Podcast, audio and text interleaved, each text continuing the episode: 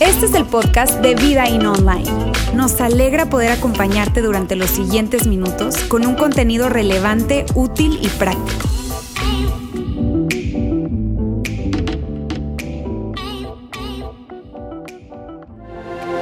Hoy es la celebración más importante de la fe cristiana.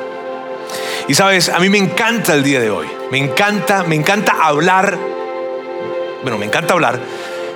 Pero me encanta hablar en este día, especialmente en este día. Y claro que, mira, alguien pudiese pensar, pero bueno, es, es el mismo tema todos los años, ¿verdad? Porque la historia no ha cambiado. La historia no ha cambiado, por lo tanto es hablar de lo mismo todos los años. Y sí, es verdad, es hablar de lo mismo todos los años, pero, pero, pero es hablarlo, amigos, de una manera diferente. Es, es poder ver ángulos que probablemente no hemos considerado o, o puntos de vista, preguntas probablemente que a lo largo de todo el año no nos hacemos, pero llega siempre este día en el que nos lleva, nos invita a entender que hay preguntas que necesitamos hacernos y que necesitamos reflexionar, detenernos para poder indagar un poquito más y que te digo, en todo el año puede que probablemente no lo hagamos, pero hoy, hoy es un día en donde definitivamente hay que hacerlo y lo que yo quisiera hacer el día de hoy es antes de cualquier cosa, si estás hoy con nosotros, por primera vez, alguien te invitó, gracias, muchísimas gracias por estar acá. Quiero, quiero de todo corazón decirte, nos honra el hecho de que tú estés el día de hoy. Y lo que vamos a hacer hoy es poder ver esa historia que ya tú conoces, pero probablemente detenernos un poco, hacer doble clic allí y hacernos preguntas que normalmente, insisto, no nos hacemos. Y hoy, mira bien, lo que quisiera es que pudiésemos detenernos un momento en ese instante en el que Jesús acaba de ser crucificado. Hay, hay muchas personas alrededor. Es, es un momento, una atmósfera cargada de muchísimo dolor, de un dolor profundo, pero no tan solo dolor, sino también desilusión y muchísima confusión. Ahí está María en ese grupo de personas que no puedo ni imaginarme el dolor que experimenta María, una madre, al ver a su hijo morir de la forma en que muere su hijo. No puedo ni, ni, imaginarlo. Pero por otra parte, también están los discípulos que han entregado los últimos tres años de su vida a estar con Jesús, creyendo que Él era el Mesías, pero ahora ha muerto y hay una desilusión, una confusión, no entienden, están totalmente sacados de onda, están enfrente de una cruz, viendo el cuerpo inerte de Jesús y diciendo, ¿qué pasó? Él era el Mesías, él era el Hijo de Dios, ¿qué fue lo que pasó? Por eso te digo, hay dolor ciertamente, hay mucho dolor, pero por favor tú y yo no nos perdamos de vista que del otro lado también hay una gran confusión y una gran desilusión, sobre todo cuando tan solo cinco días antes, solo cinco días antes, Jesús llega a Jerusalén en medio de, una gran multitud, porque judíos de muchos lugares o de todos los lugares habían llegado a Jerusalén para celebrar la Pascua judía. Y Jesús llega y se corre la voz de que Jesús estaba llegando. Y cuando Jesús llega, y, probablemente tú recuerdas ese momento en donde, en donde, hubo una gran celebración y gente llegaba con ramas de palmeras enormes y venían como a festejar y celebrar que Jesús estaba llegando en ese momento. Había algo loco que estaba pasando. Hay una celebración que si bien era religiosa, también era política. Porque cuando Jesús estaba entrando en ese momento en Jerusalén, la gente gritaba, oh sana, oh sana que significa Dios sálvanos, Dios sálvanos, y con esta declaración identificando o dándole un lugar a Jesús como una deidad.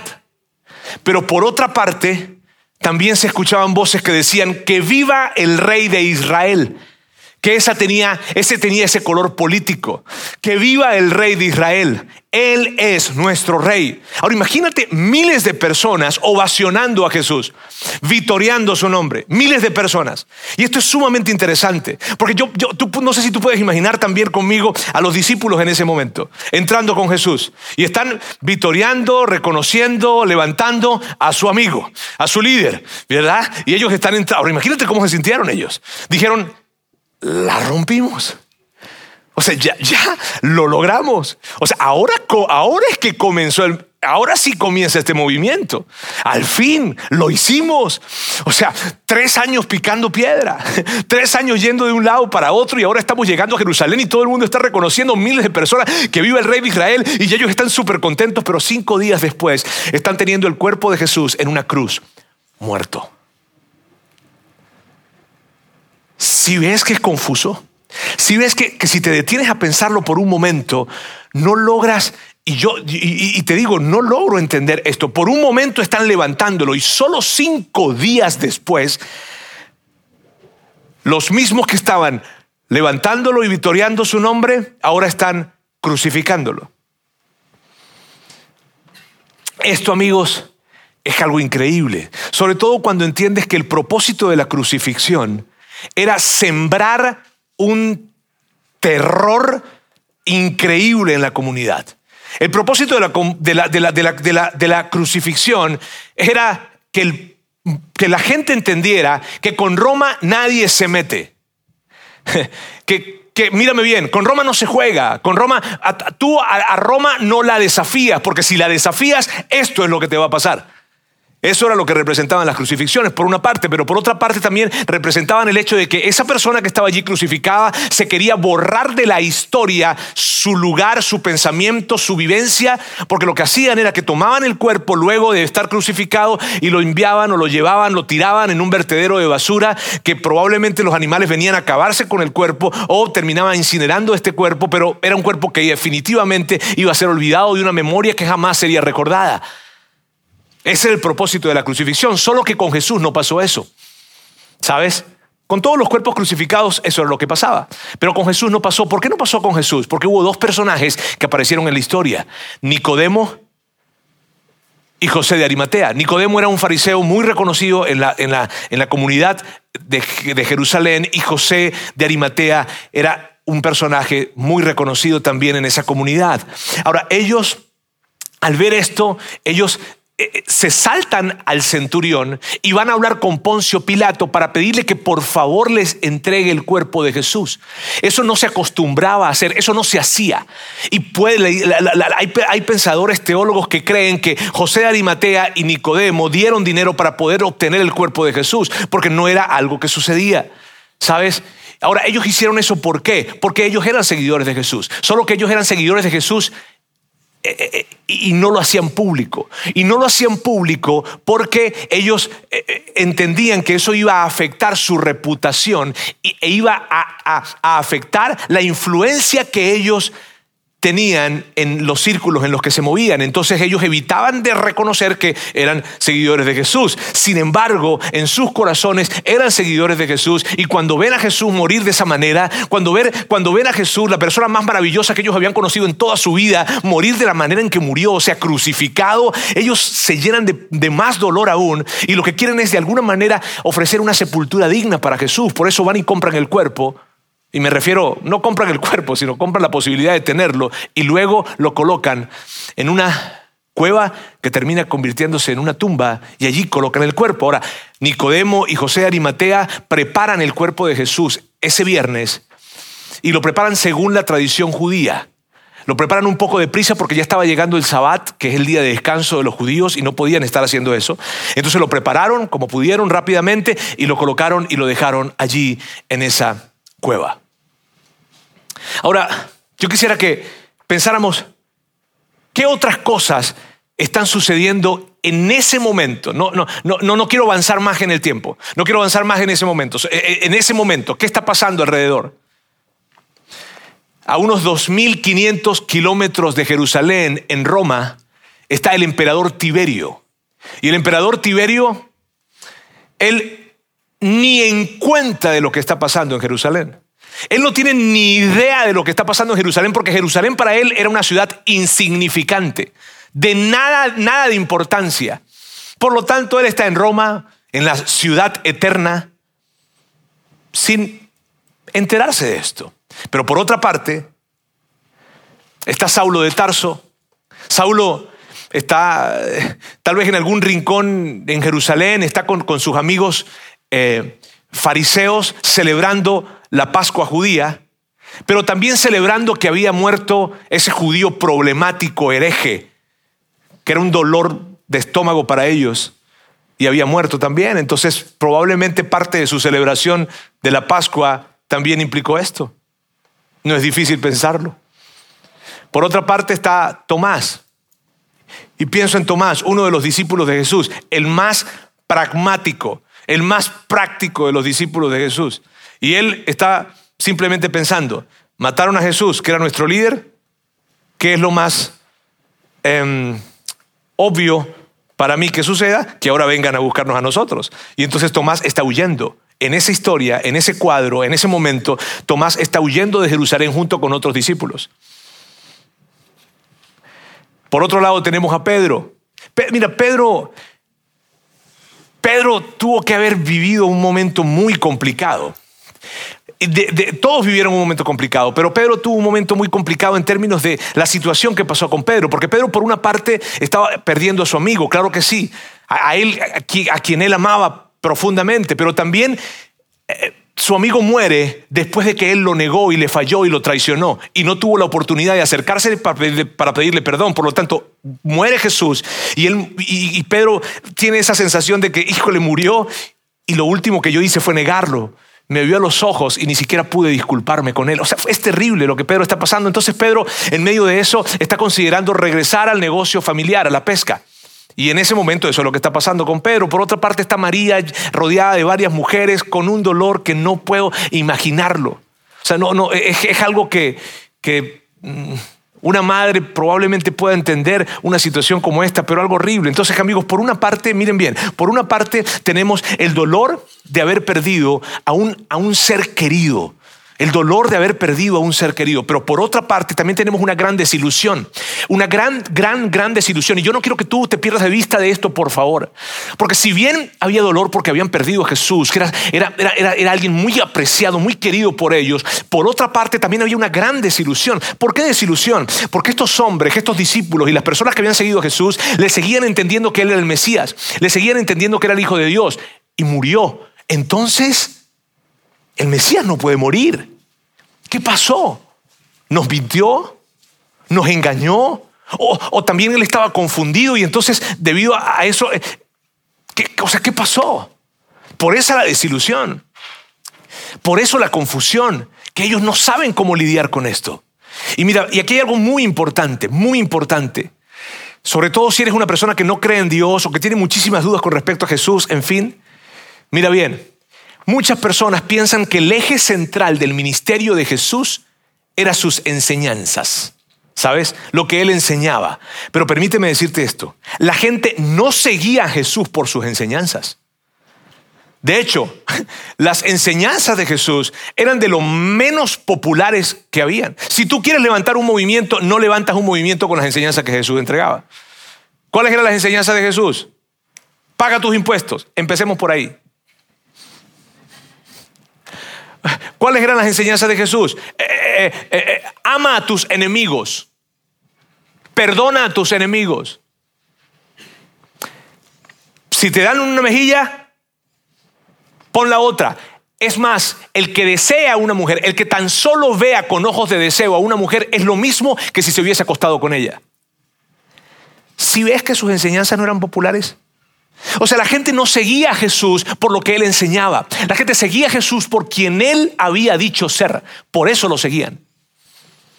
Y lo que él había dicho ser, lo que él había dicho de sí mismo, lo que Jesús había dicho de sí mismo. Y amigos, esto es tan valioso.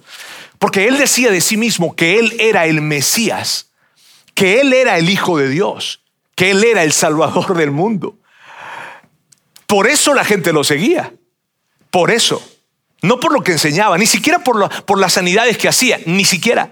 Lo seguían por quien él decía ser. Ahora, él decía cosas que para ti, para mí hoy en día no tienen tanto impacto porque no, no somos de ese tiempo y tampoco la gran mayoría no somos de una cultura judía. Pero Jesús llegó a decir este tipo de cosas, que él era más grande que los profetas. Cuando un judío entendía eso o escuchaba eso, que él llegó a decir que él era más grande que el templo.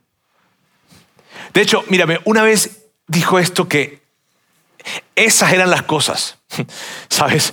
Él dijo esto, le dijo a sus discípulos esto. Les dijo, ustedes me han visto a mí. ¿Me ven? ¿Me ven a mí? Ah, bueno. Eh, ustedes al verme a mí ya han visto al Padre Celestial. imagínate eso. Es, es como que yo les dijera a ustedes, ¿han visto un ángel alguna vez? O sea, ¿me han visto a mí? Ahora Jesús les decía, y por eso, por esa razón es que la gente lo seguía. Por esa razón es que habían miles y miles y miles de personas siguiéndole a él por lo que él había dicho de sí mismo, porque ellos creían que él realmente era el Mesías. Eso es lo que ellos creían y por eso lo seguían, ¿sabes? Pero ahora está muerto.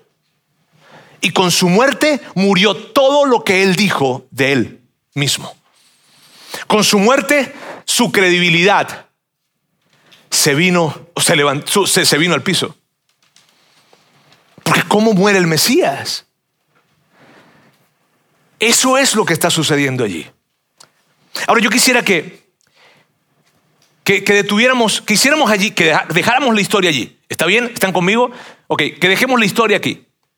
Y que vayamos 350 años más adelante. ¿Ok? Específicamente el 27 de febrero del año 380. Quiero que vayamos a ese momento, en donde el emperador de Roma es Teodosio el Grande. Y Teodosio el Grande el 27 de febrero del año 380 está tomando un texto y colocándolo como un edicto, el edicto conocido hoy en día como el edicto de Tesalónica. En ese edicto se dice lo siguiente, se dice que el cristianismo es declarado la religión oficial de todo el imperio romano. Ahora mira, mira esto, porque yo no quiero que perdamos de vista estas dos escenas. Por un lado, por un lado, tenemos a un grupo de personas dolidas, pero probablemente más desilusionadas que dolidas con Jesús porque murió. Esa es la escena. Y la otra, 350 años después, ahora es considerado el Dios del imperio romano. A ver, el mismo imperio que lo crucificó, ahora lo nombra el Dios de todo el imperio. Y no tan solo un Dios, sino el Dios. De hecho, el Dios que vino a reemplazar a todos los dioses romanos. Y que el imperio romano le cortó todo tipo de ayuda, apoyo, inclusive empezaron a perseguir a los que adoraban a otros dioses. ¿Qué onda?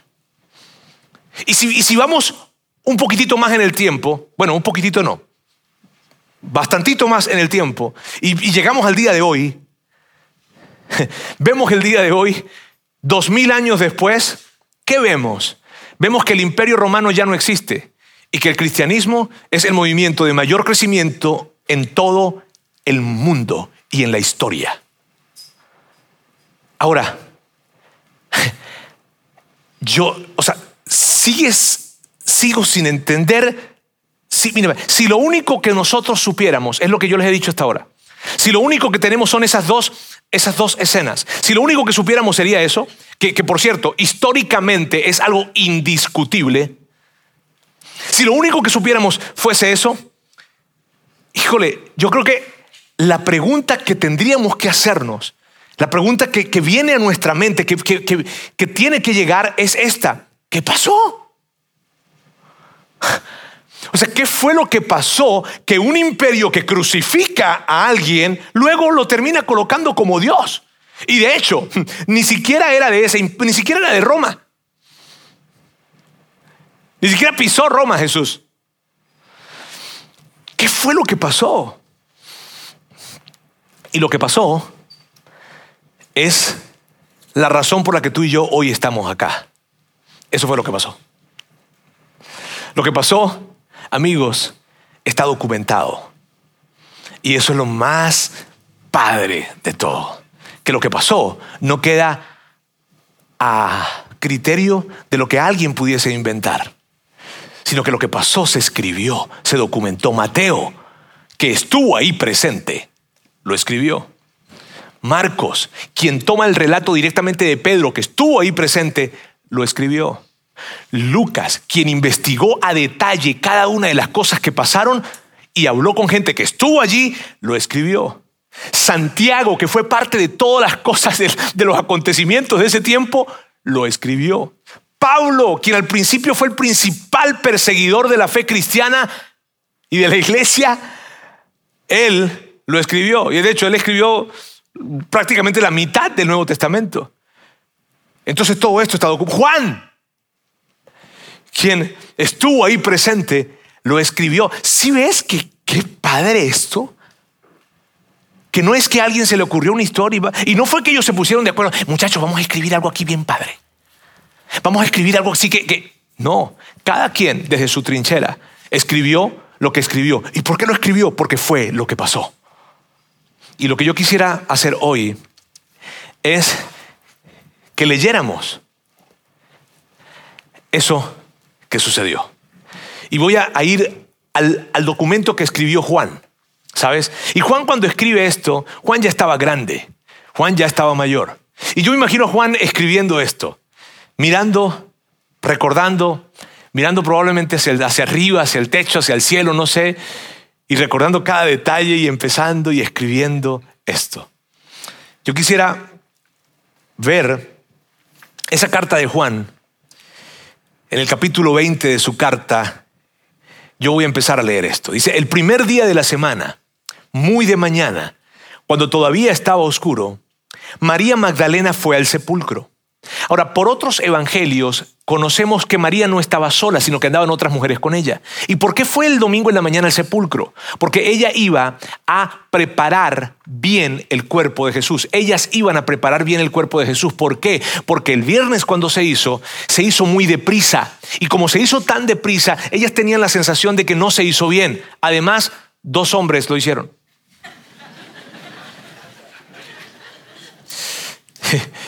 Aquí es donde las mujeres entienden todo esto, ¿verdad?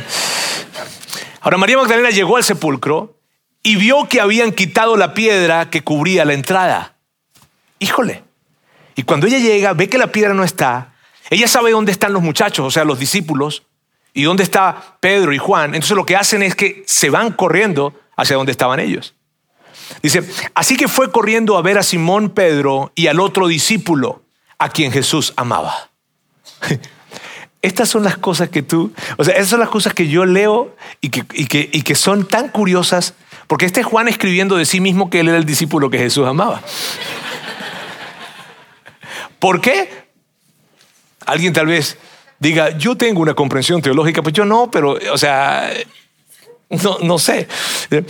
Ok, va a ver a quien Jesús, ok, Pedro y el otro discípulo que Jesús amaba, y le dijo, y les dijo, se han llevado del sepulcro al Señor y no sabemos dónde lo han puesto. Pero, ¿saben qué curioso es esto?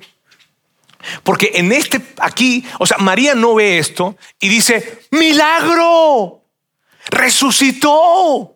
Aun cuando Jesús les había anticipado que al tercer día él iba a resucitar, en el momento en que murió Jesús, murió su credibilidad.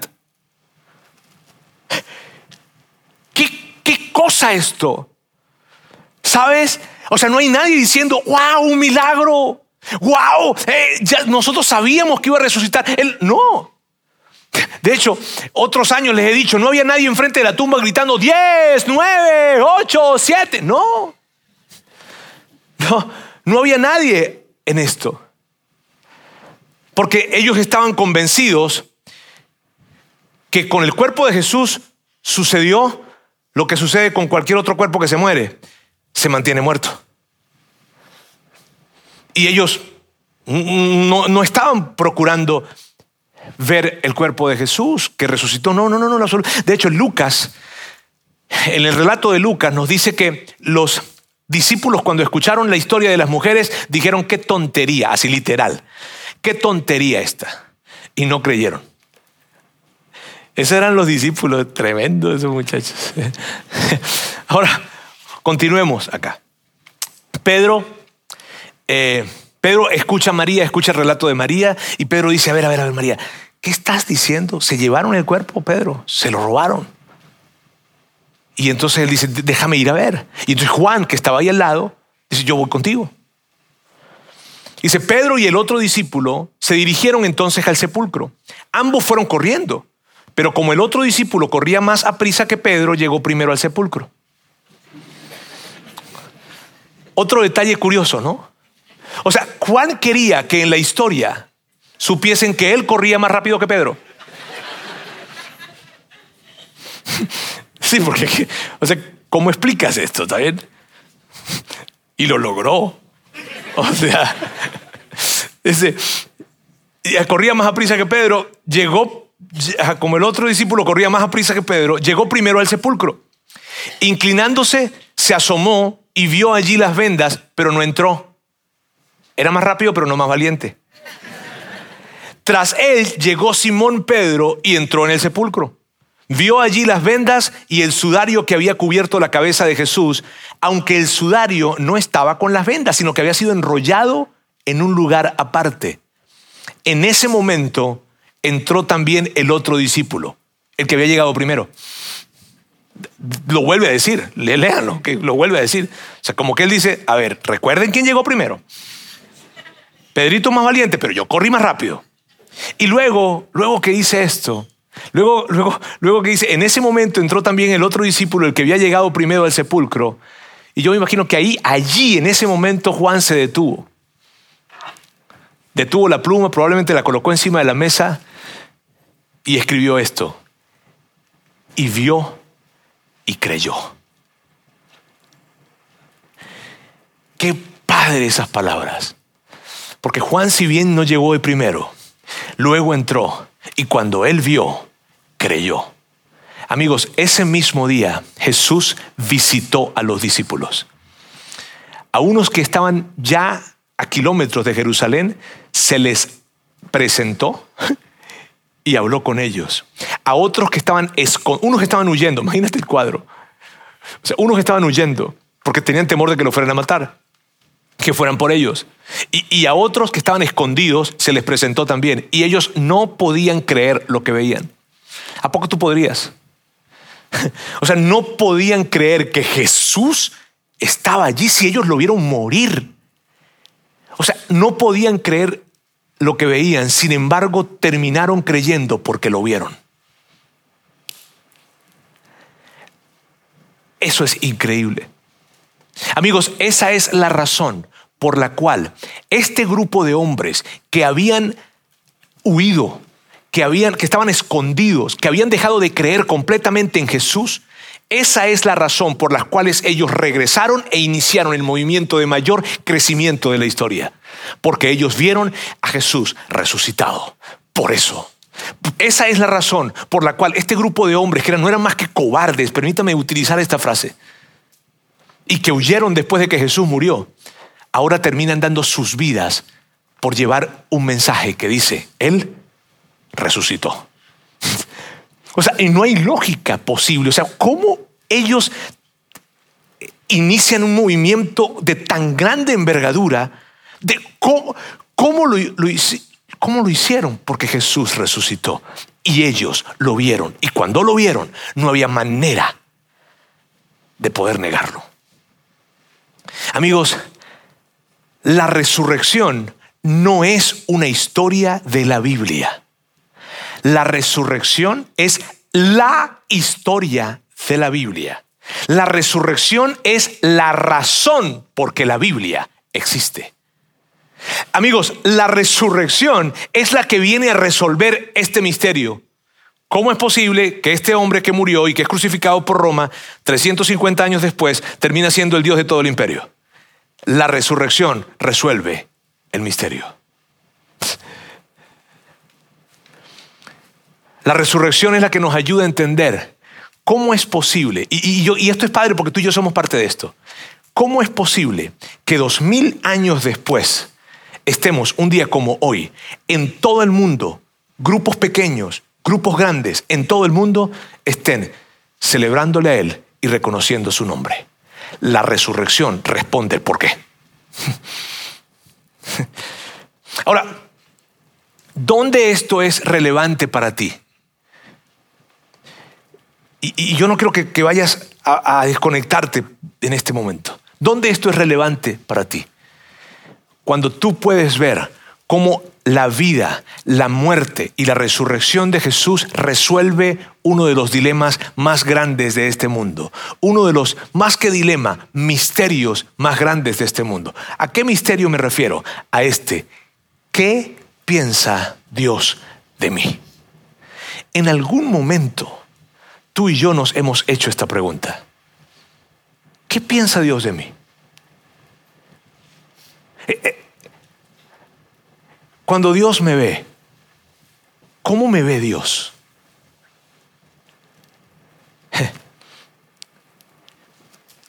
Yo quiero leer de la misma pluma de Juan la respuesta a este misterio.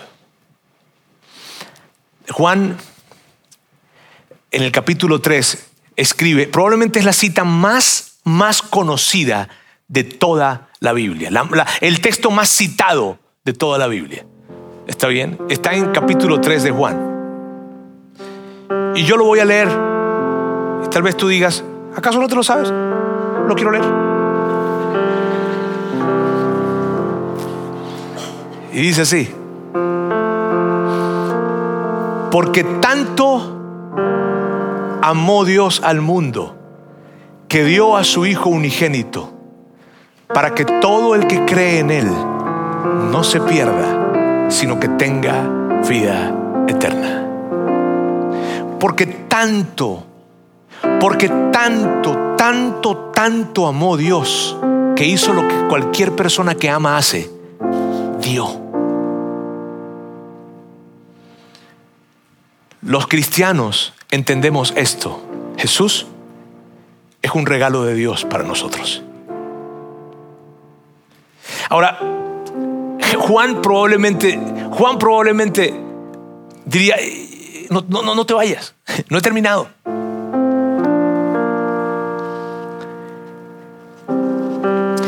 Dios no envió a su Hijo al mundo para condenar al mundo, sino para salvarlo por medio de él. Esta es la respuesta. Amigos, si de alguna manera, si en algún instante tú te has sentido condenado por Dios, si en algún momento tú te has sentido condenado por Dios por algo, por algo que hiciste, que dijiste, por algo, si en algún momento te has sentido condenado por Dios, ese no es Dios. Esa probablemente es la religión. Ese probablemente es un pastor, ese probablemente es un sacerdote, ese probablemente es un cristiano que está distorsionando lo que Jesús vino a hacer. Ese probablemente es la voz de tu, de tu culpa o no sé qué es, pero Dios no es, porque Dios no te condena. Él vino para salvarte. Dime si eso no es increíble. En algún momento de tu vida y la mía, nos hemos sentido probablemente condenados por Dios. Pero hoy para mí es tan importante que tú sepas a la luz de lo que Juan escribió, que en el momento en que tú te has sentido condenado por Él, no ha sido la voz de Él la que estás escuchando, es cualquier otra voz menos la de Él, porque Él envió a su Hijo para salvarte, no para condenarte. De hecho, la forma en que Él te pudo salvar fue enviando a su Hijo. Y como sabía que esa era la manera, entonces lo hizo. Sabes, para terminar yo quiero decirte esto. Si hay alguien acá que, que no es un seguidor de Jesús, que no cree en Dios, yo te voy a pedir decir esto y te lo voy a decir con tanto respeto. Por favor, considera un día como hoy, a razón de lo que has escuchado, considera hacerte preguntas que probablemente no te has estado haciendo, pero que a razón de lo que hemos hablado, te des el permiso de hacerte esas preguntas que hasta el día de hoy, insisto, no te has hecho. Por favor. Y, y aquellos que sí son seguidores de Jesús o que sí creen en Dios o que han decidido creer en Él, a ti te, te digo esto, por favor, hoy, hoy reflexiona en la gran noticia de que Dios no te condena, sino que Él te salva por medio de Jesús.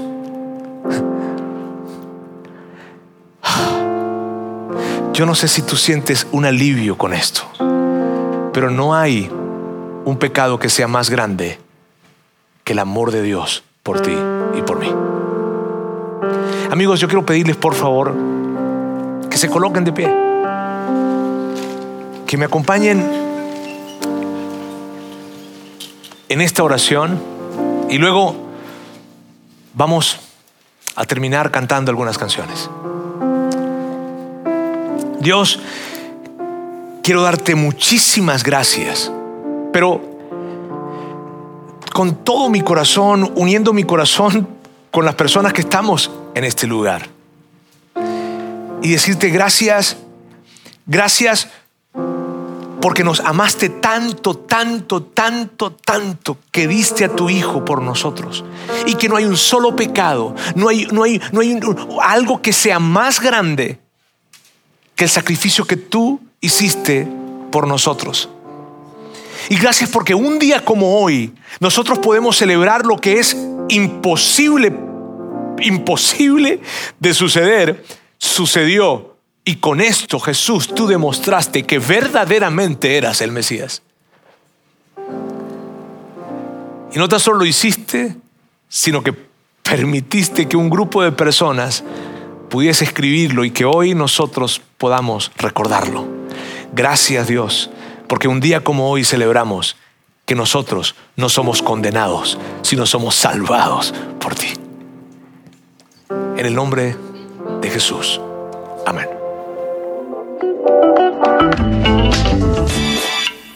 Sigue conectado a los contenidos de Vida In Online a través de nuestro sitio web y de las redes sociales.